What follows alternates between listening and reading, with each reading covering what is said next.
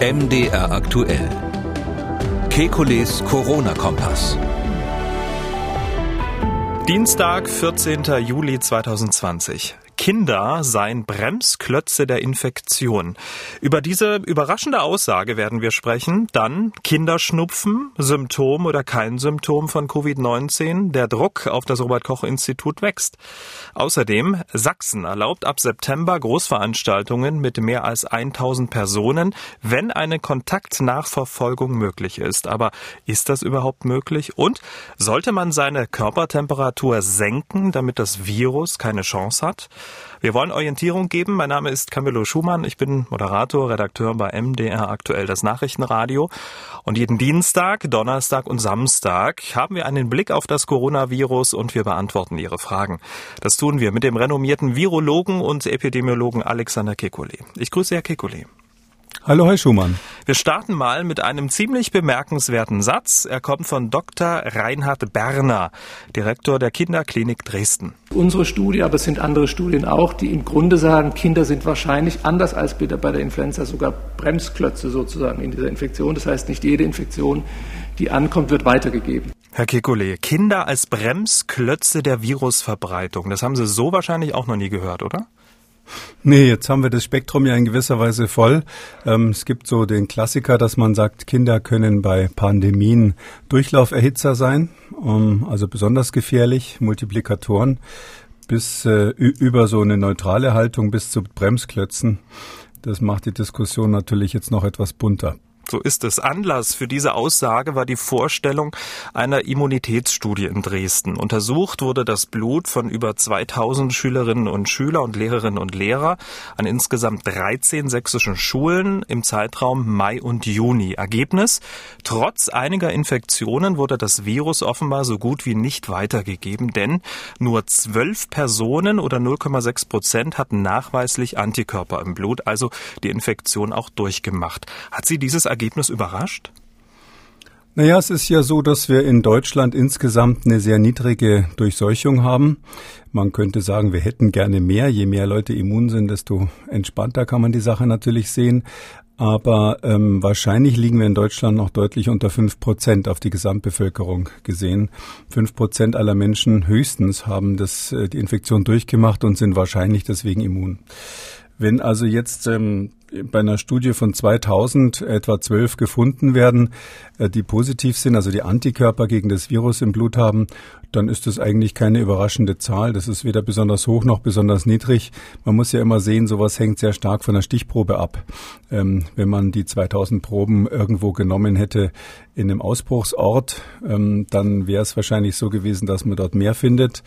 Und ähm, im Osten Deutschlands ist das Virus ja nicht besonders verbreitet in der allgemeinen Bevölkerung. Deshalb ist es eigentlich eine Aussage, die, die den Erwartungen entspricht soweit. Hm, das haben auch die Studienmacher gesagt, dass es eben nicht anwendbar auf andere Gebiete in Deutschland ist. Und es wurden explizit ältere Schüler im Median 15 Jahre untersucht, weil die ein anderes Sozialleben haben als jüngere Kinder. Und es war auch so. 80 Prozent der Schüler gaben an, sich mit Freunden außerhalb der Schule getroffen äh, zu haben, etc. Also sie hatten demnach ein viel größeres Risiko, sich auch draußen anzustecken und das Virus mit in die Schulen zu tragen. Das ist aber offenbar ausgeblieben. Das Coronavirus scheint also nicht, wie bisher angenommen, wie die Influenza an Schulen äh, sich zu verbreiten. Wäre es jetzt vielleicht auch an der Zeit, bisherige Annahmen äh, zu revidieren? Nein, das kann man so noch nicht sagen, dass es so ähnlich wie bei der, nicht so ähnlich ist wie bei der Influenza. Also zunächst mal sind es ja über Zwölfjährige. Das heißt also, man darf das nicht vergleichen mit den Kindern in der Kita und in der Grundschule, wo wir ja eigentlich diese Überlegungen immer hatten, dass wir gesagt haben, die können sich nicht an Hygieneregeln halten. Deshalb müssen wir aufpassen, dass die die Infektionen nicht weitergeben. Zwölf Jahre plus, das ist natürlich schon ein Alter, wo ähm, gerade heutzutage die Kinder sich doch fast wie Erwachsene verhalten. Manche Kinder sind vielleicht sogar vernünftiger als als Erwachsene in dem Alter. Und ähm, wir wissen, dass ähm, so die Gruppe, die am sozial aktivsten ist, eigentlich dann so zwischen 20 und 40, 20 bis 45 Jahre liegt. Die haben deshalb häufig auch die meisten Virusinfektionen bei Covid-19. Wenn man jetzt die Jüngeren damit vergleicht, müsste man also gucken, sind Kinder zwischen 12 und 18, je nachdem wie lange die in die Schule gehen, weniger häufig infiziert als eine Vergleichsgruppe, die dann etwas über 20 ist und nicht mehr in der Schule. Ähm, das würde dann vielleicht einen Hinweis darauf geben, dass die sich sozial anders verhalten. Das heißt also, ähm, dass die vielleicht äh, begrenztere Freundeskreise haben. Also wenn ich mich an die Schulzeit erinnere, da hatte ich die Freunde in meiner Schulklasse, vielleicht noch die, die in der Nähe meiner Wohnung gewohnt haben, noch die Nachbar- und Nachbarkinder oder ähnliches. Aber das ist nicht so wie im späteren Alter, wo man dann auch in anderen Städten Leute kennt und äh, doch einen weiteren Radius dann entwickelt, ähm, so dass es hier durchaus möglich ist, dass vom Sozialverhalten her Menschen unter, ich sag mal 20 Jahre, ähm, vielleicht seltener infiziert werden. Wir wissen auch, dass diese Jugendlichen und Kinder natürlich äh, ganz, ganz selten schwere Symptome bei Covid-19 haben, deshalb normalerweise selten getestet werden. Insgesamt sehe ich aber nicht, warum so eine Feststellung, dass die Antikörper da nicht besonders häufig sind, warum man da irgendeine Aussage in der Weise machen kann, dass in der Schule die Kinder sich selten infizieren weil ja nicht unterschieden ist zwischen Infektion in der Schule und Infektion zu Hause mhm. und auch keine Vergleichsgruppe von Nichtschülern dabei war. Das sind ja alles Schüler gewesen und daher bin ich jetzt, äh, finde ich Studie interessant, eine kleine Stichprobe mit 2000, aber diese Aussage, die da draus gemacht wird, erscheint mir doch etwas sportlich zu sein. Hm, aber interessant ist ja, dass ähm, das Virus innerhalb der Schule nicht weitergegeben wurde.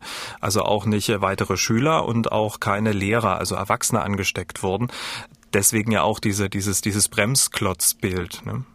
Naja, das kann man auch wiederum nicht so sagen. Wir wissen ja aus Familienstudien, da gibt's auch nicht so viele, aber Heinsberg ist ja, hat ja solche Daten geliefert, gibt auch international ein paar, dass ähm, selbst innerhalb einer Familie des Covid-19 nicht so sicher an alle weitergegeben wird, wie wir das am Anfang gedacht haben. Da habe ich am Anfang auch die Vorstellung gehabt, wenn man so eine Familie hat und einer ist positiv, dann muss man nur zwei Wochen warten, dann sind garantiert alle infiziert. Das war zum Beispiel auch der Hintergrund, warum man am Anfang dieses Ausbruchs in Deutschland, als die ersten Fälle in Bayern da ähm, bei dem Autozulieferer Webasto aufgetreten sind, da hat man ja, wenn man einen positiven gehabt hat, dann die ganze Familie einfach gemeinsam in Quarantäne gesteckt, nach dem Motto, die haben es dann wahrscheinlich sowieso alle früher oder später.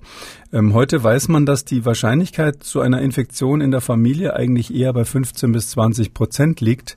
Das heißt also, es kann durchaus sein, dass einer in der Familie im gleichen Haushalt positiv ist und jemand anders aus dem gleichen Haushalt negativ. Und äh, das, wenn es jetzt bei Schülern und Lehrern zum Beispiel genauso ist, würde ich mich eigentlich nicht wundern, ganz ehrlich gesagt. Und Kinder über 12 und unter 16 haben so die Besonderheit, dass sie ähm, nicht mehr ganz so ähm, unbefangen sind, was Hygiene betrifft, wie kleinere Kinder, dass sie aber auch noch nicht so, sage ich mal, ähm, sexuell aktiv sind, dass sie engen Kontakt mit anderem, dem anderen Geschlecht ständig haben und auf die Weise vielleicht die Krankheit weitergeben. Mhm.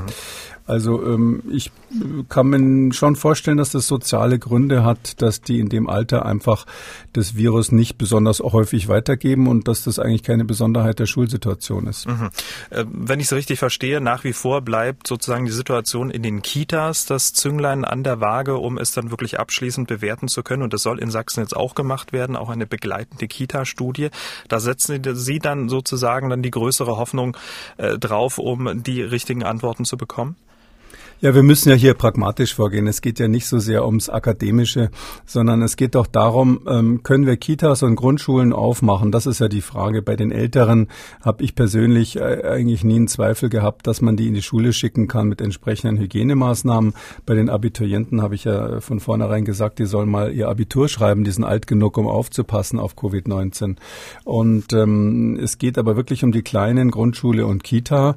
Und da sind wir hier durch diese Studie jetzt nicht nicht weiter, was ja kein Vorwurf ist, aber dann darf die Politik auch nicht sagen, wir haben jetzt eine Antwort auf die Frage, ob wir die äh, Kitas und die Grundschulen, ähm, ähm, sage ich mal, ohne Sorge aufmachen können. Und das ist ja die Frage, die uns alle umtreibt, ähm, weil wir in diesem Alter den Kindern nicht wirklich Vorschriften machen können. Die Kitas äh, in Sachsen sind ja schon offen mit äh, Hygienekonzepten. Sachsen will nach den Sommerferien wieder zum Regelunterricht an den Schulen zurückkehren. Und diese Studie liefert nun Kultusminister Piwart Piewatz für dieses Vorhaben offenbar gute Argumente. Trotzdem ist Sachsens Kultusminister ziemlich sauer, nämlich äh, auf zum Beispiel auf Leute wie Saskia Esken, SPD-Vorsitzende, die sehr, sehr skeptisch ist, was die Rückkehr zum normalen Unterricht angeht. Sie sagt, ich bin sehr skeptisch mit Blick auf das Ansteckungsrisiko, denn die vorliegenden Studien geben uns keine Sicherheit, dass die Gefahr unter Kindern und Jugendlichen zu vernachlässigen ist. Solche Sätze bringen Piwarts ordentlich auf die Palme. Wir hören mal kurz rein.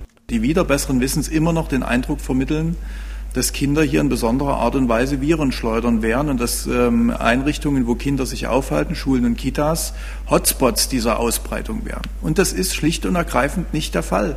Das ist auch nicht in Sachsen der Fall, obwohl wir hier als Erste geöffnet haben am 18. Mai. Ja, wir hatten einzelnes Geschehen, aber wir haben nie irgendwo diese Entwicklung gehabt, dass sich ähm, Schulen und Kindertageseinrichtungen zu diesen Hotspots entwickelt hätten, wie das einige nach wie vor immer noch behaupten und den Eindruck erwecken, dass insbesondere von Kindern eine hohe Gefahr ausgeht. Was man da mit Kindern antut, wenn man sie so stigmatisiert, das sollte man wirklich dann mal auch in einer, in einer politischen Diskussion miteinander diskutieren. Ähm, ich kann da keine wirklichen Argumente feststellen, ähm, weil die Realität in Sachsen wie wir sie seit Mitte Mai erleben, eine andere ist. Können Sie die schlechte Laune von Herrn Piwarz verstehen? Ja, ich kann sie durchaus verstehen. Ähm, das äh, ist einfach jetzt, wenn so eine Sache quasi in die politische Diskussion übergegangen ist. Auf der anderen Seite ähm, finde ich, dass ähm, diese Polarisierung nicht richtig ist. Wenn er dann wiederum sagt, äh, Viren schleudern und Hotspots ähm, sind die Kita äh, und äh, Grundschulkinder nicht, ähm, natürlich sind sie das nicht. Das ist ja ist ja ziemlich klar, ähm, dass wir hier zumindest bisher nicht so einen dynamischen Multiplikatoreffekt gesehen haben in Deutschland. Es gibt Hinweise auf so etwas in Israel.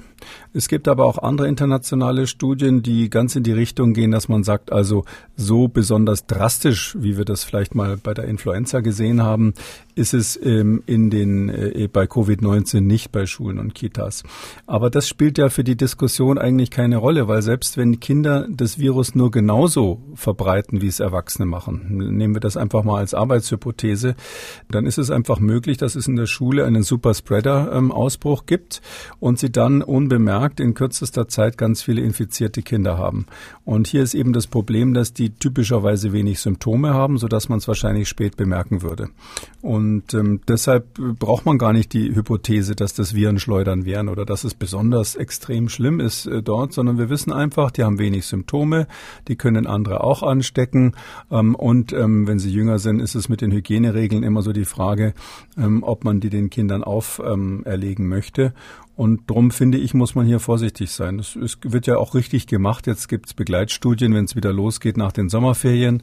Und da werden wir das ja dann sehen. Da werden wir das ganz entspannt mhm. Äh, feststellen, ob es zu Ausbrüchen kommt oder nicht. Ähm, Christian Piewatz, der sächsische Kultusminister, der macht sich genauso wie Sie Gedanken, wie es im Herbst an den Kitas weitergeht. Stichwort Kinderschnupfen, also die laufende Kindernase, ohne wirklich krank zu sein. Bisher ist der Schnupfen auch bei kleinen Kindern laut Robert Koch Institut ein Symptom für Covid-19 das findet Herr Piwarz auch sehr, sehr zweifelhaft. Stichwort ähm, der berühmte Schnupfen, ähm, um den es ja dann bisweilen geht. Äh, ich würde mir hier wünschen, dass es auch dort seitens des Robert-Koch-Instituts nochmal eine Klarstellung gibt, äh, was denn wirklich typische Symptome äh, von äh, Covid-19 gerade bei Kindern sind. Im Regelfall gehört nach dem, was wir wissen, ähm, Schnupfen im Zweifel nicht dazu. Schnupfen gehört laut RKI mit 21 Prozent zu den häufigsten Symptomen neben Husten und Fieber. Da wird dann zwischen Kindern und Erwachsenen auch kein Unterschied gemacht.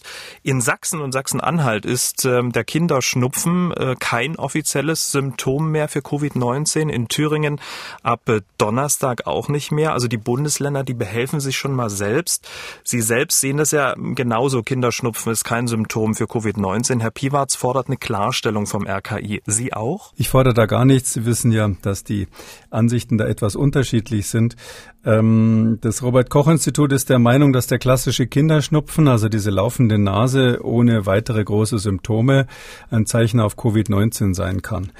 Ähm, da haben wir, glaube ich, in dem Podcast schon mal drüber gesprochen. Da gibt es einfach unterschiedliche Auffassungen. International ist es so, dass ähm, nach allem, was ich kenne, sowohl die amerikanische Seuchenbehörde als auch die australische, als auch die britische, als auch die französische, die anderen habe ich nicht so genau recherchiert, doch die chinesische auch, ähm, die sagen alle, ähm, dass das etwas anders ist, nämlich so, dass ähm, bei dem klassischen Covid-19 auch bei Kindern die Kardinalsymptome sind Fieber. Da kann man ruhig großzügig sein und sagen, ab 37,5 Grad gilt es schon als Fieber. Dann Husten oder aber auch Kurzatmigkeit, wobei bei Kindern eher typisch der Husten wäre. Diese Kurzatmigkeit, die wir von Erwachsenen dann manchmal isoliert sehen, ohne Husten, ist da nicht so typisch. Kann auch mal Halsschmerzen sein. Und dann gibt's den Klassiker, da weiß ich aber nicht, wie häufig das bei Kindern ist. Das ist dieser Geruchsverlust, Geschmacks- oder Geruchsverlust. Das sind so diese ganz typischen Covid-19-Symptome. Da kann auch mal dazukommen, speziell bei Kindern, äh, wenn sie kleiner sind, ich sag mal so unter zwei Jahren, ist das nicht selten, äh, sowas wie Durchfall, Übelkeit in diese Richtung. Manche haben auch Erbrechen gehabt, ähm, weil das in diesem jüngeren Alter eher mal auch auf den Magen-Darm-Trakt gehen kann. So. Wenn Sie diesen Komplex haben und da dann zusätzlich die Nase verstopft ist, zum Beispiel weil man sehr viel gehustet hat, dann äh, ist das natürlich ganz was anderes als das, was wir normalerweise unter Kinderschnupfen verstehen. Mhm. So dass ich sagen würde, aus meiner Sicht ähm, wäre die Empfehlung ganz einfach, wenn Sie nur einen isolierten Kinderschnupfen haben, sonst nix und das Kind sonst völlig gesund wirkt in jeder Hinsicht und vor allem diese Kardinalsymptome von Covid-19 nicht dabei sind, dann ist es kein Verdacht auf Covid-19. Das muss aber, weil wir das bundeseinheitlich geregelt brauchen, das Robert-Koch-Institut an der Stelle festlegen. Da ähm, ist die Zuspielung, die Sie äh, gerade gebracht haben, völlig, äh, hat völlig recht gehabt. Ähm, man muss da so ein bisschen folgenden Hintergrund sehen.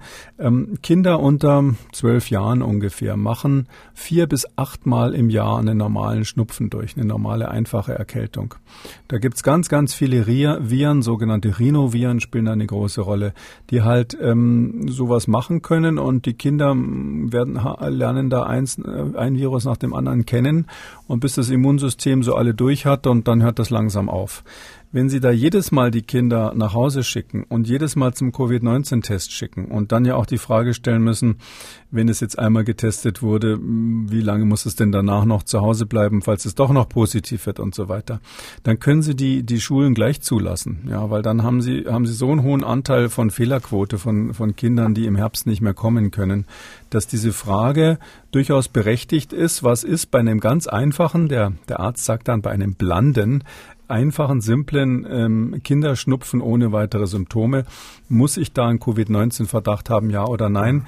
Und da gibt es eben unterschiedliche Interpretationen in Deutschland vom RKI und ähm, von vielen, vielen anderen Fachleuten. Und wir sind gespannt, zumal jetzt auch der Druck der Bundesländer ähm, größer wird. Sie gehen, schreiten voran, ähm, wie sich das RKI möglicherweise dann in den kommenden Tagen oder Wochen äh, zum Kinderschnupfen nochmal positionieren wird. Wir bleiben dran, auch hier im Podcast. Wir bleiben in Sachsen, Herr Kekuli. Ähm, sächsischer Schwerpunkt heute in diesem Podcast. Die sächsische Landesregierung. Können Sie äh, das nochmal im äh, richtigen Landeston sagen mit dem sächsischen Schwerpunkt? Das könnte ich machen. Natürlich, aber ich bin nicht Dresdner an dieser Stelle. Ne? Das kann man, das kann man ruhig mal sagen. Gut, aber jetzt wieder zurück zur Kontenance. Die sächsische Landesregierung, die hat heute ihre neue Corona-Verordnung beschlossen und spannend darin ist, äh, daran ist, dass Sachsen Großveranstaltungen über 1000 Personen erlauben wird und zwar ab 1. September bis zum 1. September bis 1000 und ab 1. September 1000 Personen plus. Das ist deutschlandweit einmalig, aber nur unter folgenden Voraussetzungen, die Gesundheitsministerin Petra Köpping geschildert hat heute. Aber beides ist nur möglich, wenn tatsächlich ein genehmigtes Hygienekonzept vorliegt und wenn die Kontaktnachverfolgung gewährleistet ist.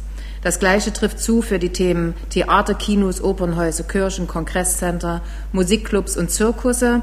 Auch dort wollen wir einen verpflichtenden, datenschutzkonformen und datensparsame Kontaktnachverfolgung absichern. Aber gleichzeitig muss ein genehmigtes Hygienekonzept vorliegen. Das ist uns wichtig, weil bei diesen Einrichtungen eben der Mindestabstand verringert werden kann. Das heißt, dass wir tatsächlich die Kontaktnachverfolgung absichern müssen. Hm. Eine datenschutzkonforme Kontaktnachverfolgung bei Großveranstaltungen über 1000 Personen, nur mal als Beispiel, RB Leipzig plant 20.000 wieder ins Stadion zu lassen. Ist das möglich? Rein theoretisch geht natürlich alles. Das ist so, hier wird äh, das Problem im Grunde genommen auf die nächste Ebene verlagert, weil die Hygienekonzepte müssen dann die Gesundheitsämter vor Ort abnehmen. Klar könnte man sagen, wenn im Hygienekonzept drinnen steht, dass sich die Menschen nicht näher kommen als eineinhalb Metern, dass die Räume zum Beispiel ein bestimmtes Mindestvolumen haben oder das Ganze im Freien sta stattfindet. Fußballstadien sind ja durchaus sehr luftig und man vielleicht nur jeden zweiten Sitz besetzt ähm, und dann auch immer genau weiß, wer der Nachbar war und auf irgendeine Weise registriert, wer vor oder hinter einem in der Pause am Bierstand äh, wartete oder auf der Toilette beim Gedrängel um die einzige gerade noch freie Kabine und so weiter. Wenn man das alles sozusagen rein theoretisch äh, datentechnisch erfasst und dann auch noch datenschutzkonform, ja, das könnte man so machen. Das könnte man so machen, hört sich aber mit ganz vielen Wenns und Abers an. Gab es sowas schon mal? Gibt es so, so eine Blaupause oder ist das sozusagen jetzt die Operation am offenen Herzen? Ich äh, bin ja immer dafür, erste Lösung zu präsentieren und dann äh, eine Regel draus zu machen. Und hier ist ein bisschen der umgekehrte, umgekehrte Weg gegangen worden. Ähm, es gibt durchaus eine ganze Reihe von ähm, experimentellen Situationen, wo man versucht, zum Beispiel auch in Fußballstadien rauszukriegen, hm, wie kann man so Kontakte geschickt nachverfolgen. Das ist in so einer, in einer regional begrenzten Situation wie in so einem Fußballstadion zum Beispiel oder auch beim anderen Veranstaltungsort eigentlich viel einfacher einfacher als in der allgemeinen Bevölkerung, weil sie ja wissen, wo sind die Räume mit wenig Volumen, wo sind die Räume mit schlechter Durchlüftung, äh, sprich Toiletten zum Beispiel. Ähm, und sie wissen auch, ähm, wer ist durch welchen Eingang reingegangen und dann gibt's ja in solchen speziellen Situationen natürlich viel mehr, sage ich mal, einzelne Datenpunkte, die man auswerten kann. Zum Beispiel kann man ähm, feststellen, in welchem Block jemand gesessen hat, wo er dann genau sich seine Wurst gekauft hat, äh, um wie viel Uhr er reingekommen ist, wenn man so ein, so ein Scanning am Eingang hat. Äh, und rein theoretisch wäre es natürlich auch möglich, die Videokameras auszuwerten, die in diesen Bereichen ja fast überall aus Sicherheitsgründen sind. Das sind ähm, Dinge, die man im allgemeinen öffentlichen Bereich selbstverständlich nicht haben will und die auch bei uns gegen den Datenschutz verstoßen würden, zum Glück. Ja. Aber man kann sich natürlich vorstellen, dass Leute, die eine spezielle Veranstaltung besuchen, ähm, sich einverstanden erklären, in dieser Weise erfasst zu werden für diese eine Veranstaltung. Ja. Ähm, und deshalb ist das alles möglich. Da werden Tests gemacht. Da werden zum Teil jetzt richtig Studenten in großer Zahl in Stadien geschickt. Jeder hat irgendeinen Bluetooth-Dongle ähm, äh, dabei ähm, und dann wird ausgewertet, welche Kontakte es da gibt. Ähm, und dann werden Risikoprofile ähm, relativ aufwendig erstellt. Und wenn das alles dann funktioniert und man gelernt hat, welche Parameter da eine Rolle spielen und das dann auch abgleicht mit, den, mit der Gefährlichkeit von Begegnungen. Es gibt ja Begegnungen, die sind relativ harmlos obwohl man relativ nah zueinander stand. Ich sag mal, kurz Rücken an Rücken ist keine Gefahr, aber mhm. face to face im geschlossenen Raum schon eher. Und wenn man das alles abgeglichen hat, ja, dann wird am Schluss vielleicht so eine Software rauskommen, die ganz vernünftig die Leute rausfiltern kann, die möglicherweise dann Kontakt mit einem Infizierten hatten. Und wenn ich sich so richtig ähm, verstehe, ohne Elektronik wäre man da nicht auskommen. Also hier dieser berühmte Zettel, wo man dann Name, Vorname, also Mickey und Maus draufschreibt, wo dann jeder sich irgendwas ausdenken kann, da wäre man nicht weiterkommen. Also es wird ohne Elektronik nicht gehen wenn ich es richtig verstehe. Also das ist meine persönliche Meinung, ehrlich gesagt, ja. Also ähm, weil wir einfach hier von Großveranstaltungen ja jetzt sprechen und äh, das kann ich mir überhaupt nicht vorstellen, wie das händisch funktionieren soll, so ähnlich wie in der Kita, wo jeder so morgens seinen Zettel mitbringt, dass alle gesund sind in der Familie. Ähm, das kann man vielleicht gerade noch im Restaurant machen, wenn es überschaubar ist, aber ich glaube nicht bei einer Großveranstaltung. Ähm, und die Elektronik, die, die gibt's ja im Prinzip, die muss nur für diese Fälle erst speziell speziell, ähm, sage ich mal, hingetrimmt werden. Die Geräte, Bluetooth-Geräte müssen dafür speziell gebaut werden und das muss eben optimiert werden, dass es auch wirklich funktioniert. Und ah. ich, ich als äh, Epidemiologe würde natürlich gerne sehen, zuerst sehen, dass es funktioniert. Also irgendeine Studie, die beweist, dass man viele dieser Infektionsketten damit nachverfolgen kann, statt das andersrum zu machen nach dem Motto, wir probieren es erstmal aus, ähm, erlauben es erstmal und hinterher schauen wir, ob es Ausbrüche gibt oder nicht. Es gibt eine ganze Reihe von Entwicklern weltweit, ähm, die die äh, versuchen da was zu machen. Ich weiß zum Beispiel von einer Studie, die an einem Campus in den Vereinigten Staaten äh, genau das versucht durch Bluetooth und eben mit der mit der dort ähm, vorhandenen räumlichen Struktur bessere Daten rauszuholen, als man das mit so einer allgemeinen Warn-App äh, machen kann, die ja die ja den Ort, an dem sich jemand befunden, befunden hat beim Kontakt, gar nicht berücksichtigt. Okay, also unterm Strich wichtig wäre, ähm, wenn ich Sie so richtig verstehe, dass die räumlichen Gegebenheiten eigentlich Grundlage dafür sind, ähm, dass man dann auch äh, die Kontaktnachverfolgung auch effizient und gut gestalten kann bei Großveranstaltungen. Ja, genau. Also diese, diese, diese räumliche, äh, welche, in welchem Raum wir sind, ist doch ein Riesenunterschied. Wenn ich mich mit Ihnen auf dem Berg betreff, äh, treffe bei 30 Stundenkilometer Seitenwind, dann könnte ich Ihnen wahrscheinlich sogar ins Gesicht brüllen, ohne dass Sie eine Infektionsgefahr haben. Und wenn wir das gleich in einem Raum machen, wo die Türen zu sind und die Luft steht, ist es anders. Und ähm, deshalb muss man den Faktor Raum, also Belüftung und Volumen und Zahl der Personen im Raum, den muss man in so eine Risikomatrix mit integrieren. Und da gibt's Arbeiten in die Richtung und äh, ich glaube schon, dass wir eines Tages dazu in der Lage wären, sowas nachzuverfolgen. Für mich ist eigentlich der wichtigste und plausibelste, sage ich mal, äh, Parameter, der mir noch fehlt in diesen ganzen Dingen in Deutschland, ist wirklich die Möglichkeit, dass man die Leute kurz vorher testet. Weil das wäre ja wirklich ein ganz wichtiger zusätzlicher Faktor, wenn wir wirklich wissen, die waren kurz vorher im Test negativ und man das auch noch in die ganze Risikobeurteilung mit einfließen lassen kann. Ich glaube, dann können wir mit Corona ganz gut leben. Jo, hängt auch ein bisschen von der Kreativität der einzelnen Unternehmen ab, wie sie dann ihre Bude wieder voll bekommen will und möglicherweise spielt der Test ja dann auch eine Rolle. Apropos ins Gesicht brüllen. Wir kommen zum nächsten Thema und äh, die Überschrift zu diesem Thema kommt von Bundesgesundheitsminister Jens Spahn. Wir müssen sehr aufpassen, dass der Ballermann nicht ein zweites Ischkel wird. Tja, und wenn man sich die Bilder vom Ballermann vom vergangenen Wochenende anschaut, da liegt dieser Vergleich sehr, sehr nahe. Feiernde Touristen auf Abstands- und äh, Hygieneregeln wurde gepfiffen. Auf Mallorca gilt äh, eine Maskenpflicht jetzt auch für den öffentlichen Raum. Den ganzen Tag an Strand und Pool gibt es da Ausnahmen. Auch eine Maskenpflicht allerdings ab 21 Uhr hat Felden am Wörthersee in Österreich eingeführt. Sebastian Schuschnigg, Landesrat für Tourismus in Kärnten, sagt warum. Ganz Österreich schaut auf Kärnten, schaut auf den Wörthersee. Wir stehen auch europaweit unter Beobachtung und ich befürchte, wenn wir hier nachlässig werden, wenn bei uns eine Clusterbildung stattfindet, hätte das fatale Auswirkungen für die Tourismuswirtschaft in ganz Österreich. Herr Kekulé, immer mehr Touristenorte führen so eine Maskenpflicht auch in der Öffentlichkeit ein, auch in Deutschland. Ist das eine symbolische oder eine wirkungsvolle Maßnahme?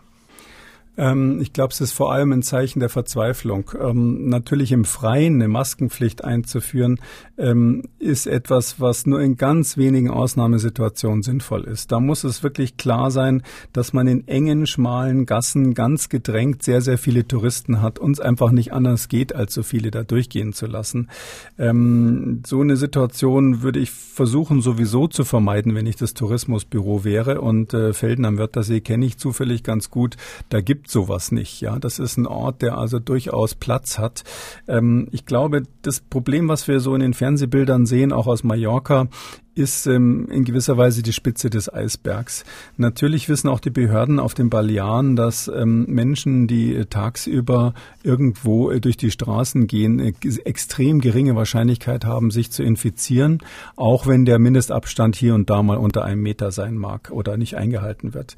Andererseits ähm, ist das, was man nicht in den Bildern sieht, wahrscheinlich das, was dann abends passiert, dass eben dann in den geschlossenen Räumen, in den Partykellern, vielleicht sogar im privaten Bereich, dann die Menschen eben im geschlossenen Raum nahe beieinander sind und äh, dort ist die Infektionsgefahr groß und dort kommt aber natürlich die Polizei dann nicht so richtig ran. Und drum glaube ich, haben die ganz allgemein diese, diese Verzweiflungstat, sage ich mal, begangen, dass sie jetzt sagen, gut, ab 21 Uhr in Felden äh, muss die Maske aufgesetzt werden, egal wo. Und in, in äh, Palma de Mallorca muss man also, wenn man durch die Straßen geht, eine Maske aufhaben, auch wenn man da mehr oder minder allein ist in manchen Seitenstraßen.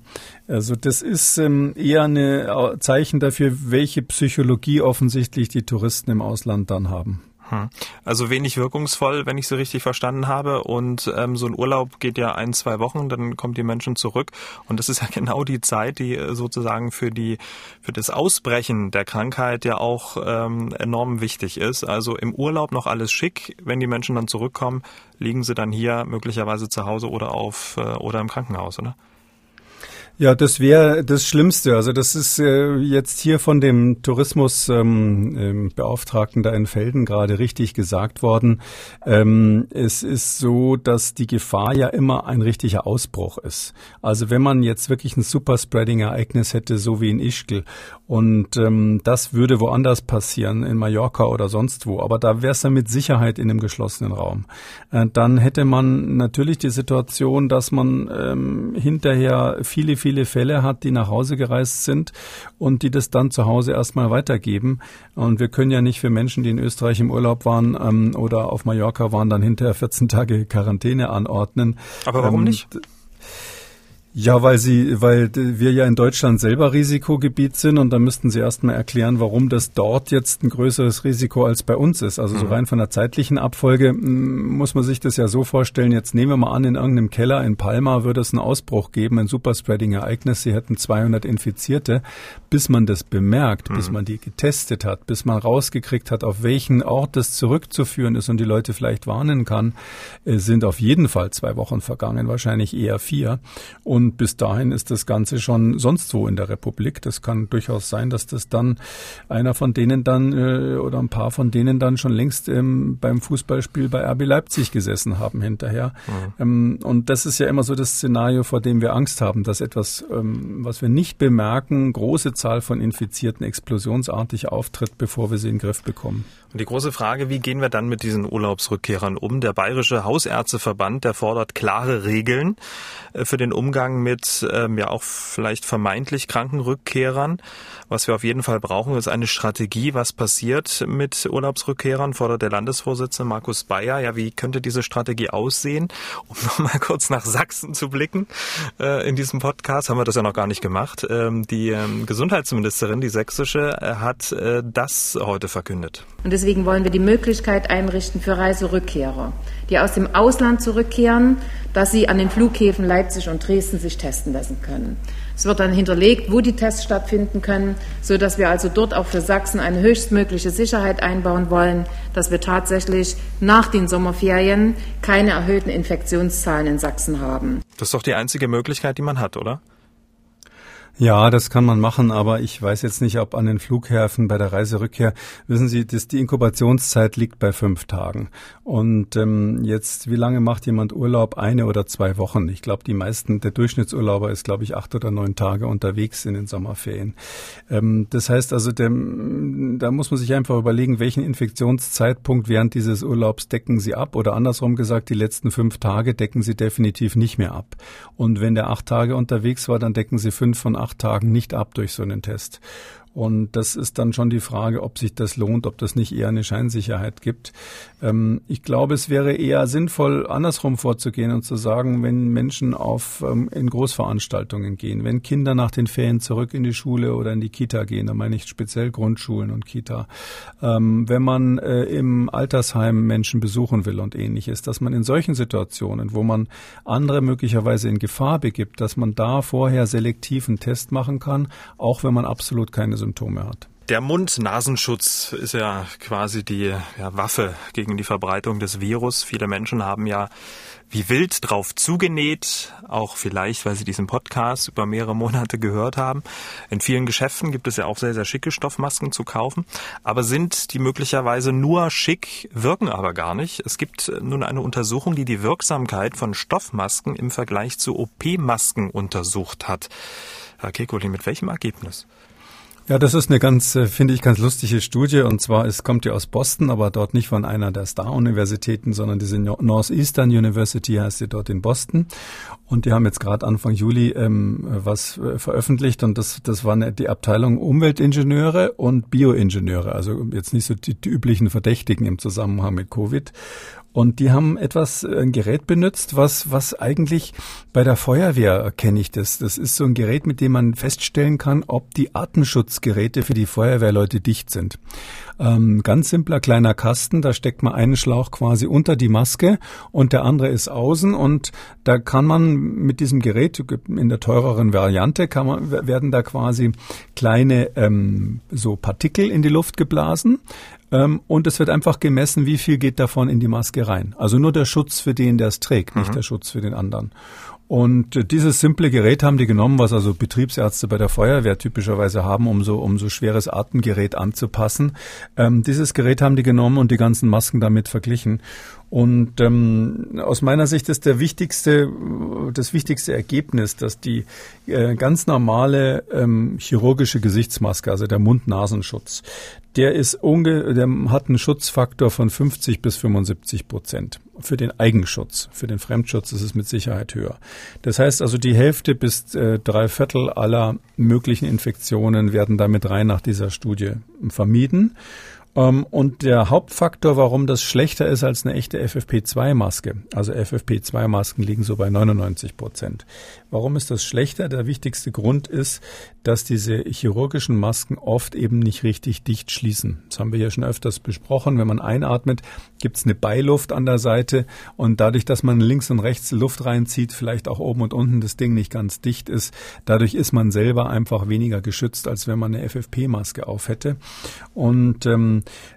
das haben die witzigerweise nochmal zusätzlich getestet, ähm, indem sie, äh, ist ein älterer Trick, der in einer alten Publikation mal stand, indem sie äh, über diese, diesen Mund-Nasenschutz nochmal einen Damenstrumpf drüber gezogen haben. Und zwar so einen ganz dünnen Nylonstrumpf. Nylon, ich glaube, die sind genau. nicht mehr, nicht mehr so in, nicht mehr so in Mode, also diese dünnen Nylonstrümpfe. Ich weiß jetzt nicht, ob mit oder ohne künstliche Naht hinten drauf. Jedenfalls sowas musste man dann noch drüber ziehen.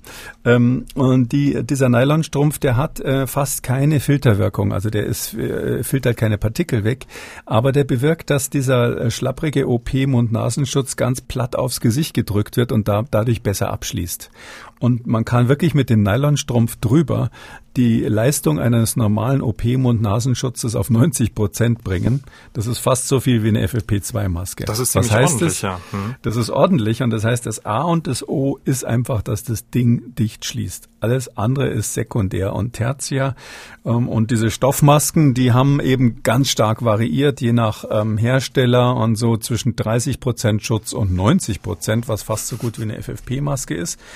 Aber kommt eben wirklich auch hauptsächlich auf den Sitz an für die, die solche Stoffmasken toll finden, da gibt's ja zwei verschiedene Modelle, wenn ich das so sagen darf, vom Schnitt her. Da gibt's die, die so platt sind und so ähnlich wie eine OP-Maske eigentlich aussehen. Und da gibt's auch welche, die so ein bisschen tütenförmig sind und nach vorne gestülpt sind. Und diese tütenförmigen sind tatsächlich besser gewesen, weil die in der Regel besser dichter schließen in dieser Studie. Aber für alle, die also, jetzt, ja, wenn hm. ich Sie kurz unterbrechen darf, für alle, die jetzt vielleicht nochmal ran wollen an ihre selbstgenähte Maske, suchen Sie doch noch einen, alte, einen alten Nylonstrumpf vielleicht die Mutter, die Freundin, die Oma irgendwo noch ein und arbeiten Sie den damit ein. Da können Sie dann wirklich äh, ja, bis 90 Prozent dann Sicherheit haben und das ist doch ordentlich. Also da kann man dann aus seiner eigenen selbst ja, nicht mit einbearbeiten. Vorsicht, das, ich hoffe, das ist klar geworden. Der wird drüber gezogen, ja, ja, drüber. Ähm, richtig wie beim Banküberfall, äh, damit äh, die Maske ans Gesicht gedrückt wird. Also in, der Stoff selber bringt keine Fil Filterwirkung. Also das sozusagen auch hinten abschließt, ne? dass man das sozusagen... Ja, dass das an der Seite, an den Backen vor allem und mhm. so, damit es da einfach wirklich dicht ist. Ja, aber, aber äh, das ist ja nur ein Test gewesen. Es war nicht die Empfehlung, diese Nylonstrümpfe drüber zu ziehen. Das ist natürlich nicht? Spaß. So, nein, nein, die haben das so, die wollten, haben das deshalb gemacht, um festzustellen, ähm, ob, das, ob diese, diese Dichtigkeitsprobleme die Haupt, das Hauptproblem sind. Und das wurde hier gezeigt. Also es kommt bei allen Masken, egal welche man hat, auf die Dichtigkeit an. Ähm, und, das, äh, und zwar das bezüglich des Selbstschutzes. Die anderen schützt man natürlich auch mit einer weniger dichten Maske, weil äh, kleine Tröpfchen, die man ausatmet, einfach ganz natürlicherweise an dem Stoff, den man vor der Nase hat, hängen bleiben. Prima. So, wir kommen zu den Hörerfragen. Pete Gusen aus Südafrika, aus Pretoria, hört diesen Podcast regelmäßig, hat uns geschrieben auf Englisch. Ich übersetze das mal, weil diese Frage ist wirklich sehr, sehr schön. In Bezug auf die Verbreitung von Covid-19 durch Aerosole.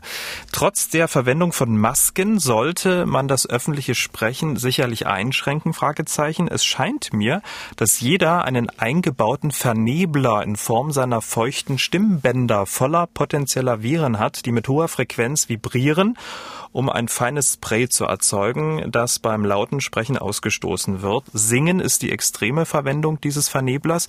Schrille oder laute Stimmen sollten wahrscheinlich ansteckender sein, Fragezeichen. Also Menschen mit schrillen Stimmen ansteckender? Sollte man die meiden?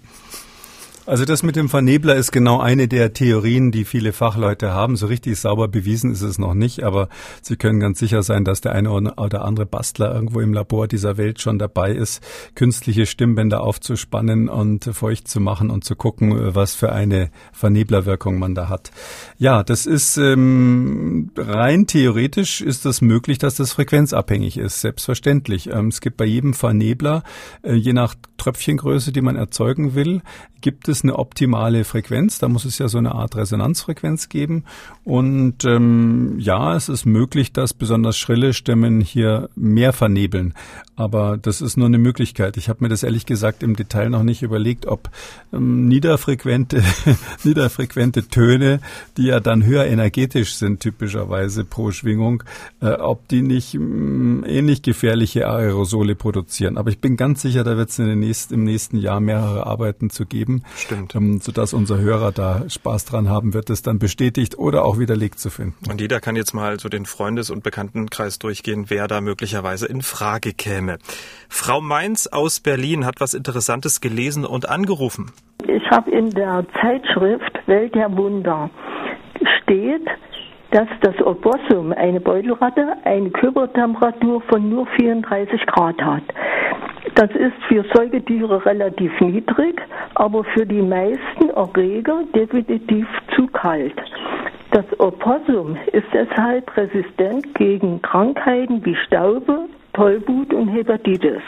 Meine Frage ist, wenn man die Körpertemperatur von einem Corona-kranken Menschen auch etwas reduziert, vielleicht schadet das auch dem Coronavirus. Fragezeichen. Ja, grundsätzlich ist es so, dass ähm, jeder Organismus seine eigene optimale Körpertemperatur hat und jeder Organismus bestimmte Viren hat, die ihn befallen können und, und die sozusagen den als Lieblingsopfer haben, wenn ich mal so sagen darf. Die Viren haben sich spezialisiert auf bestimmte Wirte.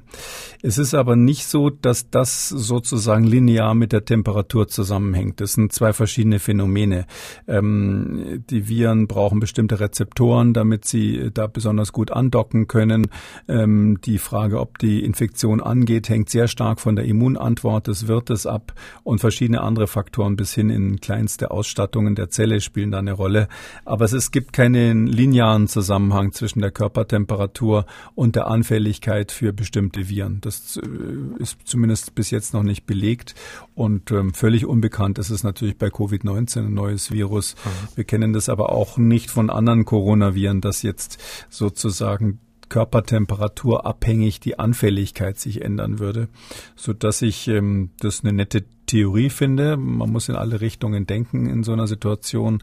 Aber die Wahrscheinlichkeit, dass man hier durch Senkung der Körpertemperatur vom Patienten zum Beispiel irgendwas bewirken könnte, ist nicht besonders hoch. Wir haben eine Mail von Herrn Bergner bekommen, Geschäftsführer eines Busbetriebs in Thüringen. Er schreibt, die Combus GmbH betreibt mit 220 Linienbussen den ÖPNV in den Landkreisen Saalfeld, Rudolstadt und Saale-Orla. Zum Schutz unserer Fahrgäste und unserer Busfahrer setzen wir unser Hygienekonzept um, zu dem unter anderem eine regelmäßige Reinigung aller Kontaktflächen mit Seifenlauge gehört. Jetzt wurde uns eine antimikrobielle Oberflächenbeschichtung angeboten, welche entsprechend der Beschreibung die Virenlast auf diesen Flächen erheblich senken soll. Natürlich wollen wir alles Sinnvolle tun etc. Da die Beschichtung aber alle zwölf Monate mit einem hohen Aufwand erneuert werden muss und verhältnismäßig teuer ist, 33.000 Euro für alle Busse, will Herr Bergner natürlich wissen, ob die so Sinn macht, Herr Kekulé. Macht die Sinn? Aus meiner Sicht nicht. Also im Bus würde ich das nicht anwenden. Ähm, das ist so eine Art Lack, der hier angeboten wird. Und natürlich ist es so, dass wenn eine Oberfläche frisch lackiert ist, dass dann alle Arten von Infektionserregern leichter abgewaschen werden können und auch Desinfektionsmittel besser wirken. Eine antimikrobielle Wirkung, wie das hier ähm, äh, beworben wird, ähm, auf Oberflächen, die ist für Viren bis jetzt nicht nachgewiesen. Es gibt solche Effekte für Bakterien, ja, da kann man zum Beispiel nachweisen, dass auf einer Silberoberfläche ähm, Bakterien schlechter wachsen als auf einem anderen Metall. Und ähm, es gibt auch ganz viele Oberflächenbehandlungen, die das Wachstum von Bakterien zumindest vorübergehend so ein bisschen hemmen. Aber bei Viren, äh, dass sozusagen die Haltbarkeit von Viren auf der Oberfläche durch irgendwelche Eigenschaften der Oberfläche selbst herabgesetzt wird, da gibt es bis jetzt keinen Beleg für Und dann stelle ich mir auch so ganz praktisch vor, dieser Lack ähm, hat die gleiche Härte wie ein richtiger Klarlack. Und äh, viele ähm, Bereiche im Bus sind ja so, dass man sie anfasst, um sich irgendwo festzuhalten. Irgendwelche Griffe oder Schlaufen, die sind ja typischerweise absichtlich so beschichtet, dass sie ein bisschen griffiger sind, also gerade nicht so knallhart wie ein Lack. Und ich glaube, auch das würde dann der Anwendung entgegenstehen. Ich würde deshalb empfehlen, ähm, regelmäßig zu reinigen mit einem geeigneten Reinigungsmittel, das vielleicht, wenn die Busse sehr viel benutzt werden, äh, einzuplanen, mehr, mehr als einmal am Tag. Ähm, aber damit ist wirklich schon mehr als genug getan. Grundsätzlich soll ja für den für den Menschen, der den Bus benutzt, der Bus immer und jederzeit als Risikoort betrachtet werden, egal welcher Art die Oberflächen behandelt wurden. So, Herr Bergner. Die kompetente Antwort vom Herrn Kikoli. Damit sind wir am Ende von Ausgabe 81. Ja, wir hören uns dann am Donnerstag, 16. Juli wieder. Bis dahin, bleiben Sie gesund. Tschüss, Herr Schumann, bis übermorgen. Sie wollen auch was wissen, dann schreiben Sie uns mdr aktuell-podcast.mdr.de oder rufen Sie uns einfach an. Kostenlos, aber nicht umsonst ist die Nummer 0800 300 22 00 0800 300 22 00. MDR aktuell. Kekules Corona-Kompass.